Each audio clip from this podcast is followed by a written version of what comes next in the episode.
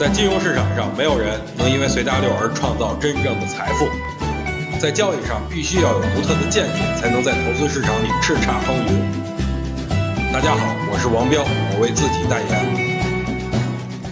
我相信啊，现在百分之八十以上的散户心里的想法都是周一一开盘赶紧冲进去，不买可能就没机会了。但是我想提醒各位一句，在股市里，当大家都认可的一件事儿，可能这件事儿就不会发生。相反，当大家不看好的一件事儿的时候，这件事儿可能就会出现在大家面前。所以奉劝各位一句，不要看到点利好就赶紧冲进去，一定要经历过思考后再做出决定。可能很多人虽然看了三会主席答记者问，但是很多细节上的东西不太了解。所以在这儿呢，我要跟大家说一下我的看法。其实啊，本次。三会主席答记者问的中心思想就是维稳，因为中国股市里大多数都是散户啊，一旦出现阳虚效应是很可怕的。所以本次记者会的目的就是让大家不用过分的担心。不过呢，通过最近的盘面来说呀，我觉得大盘离底部不远了。周四周五两天缩量下跌，我们一直强调上证指数低于一千三百亿就是死亡成交量。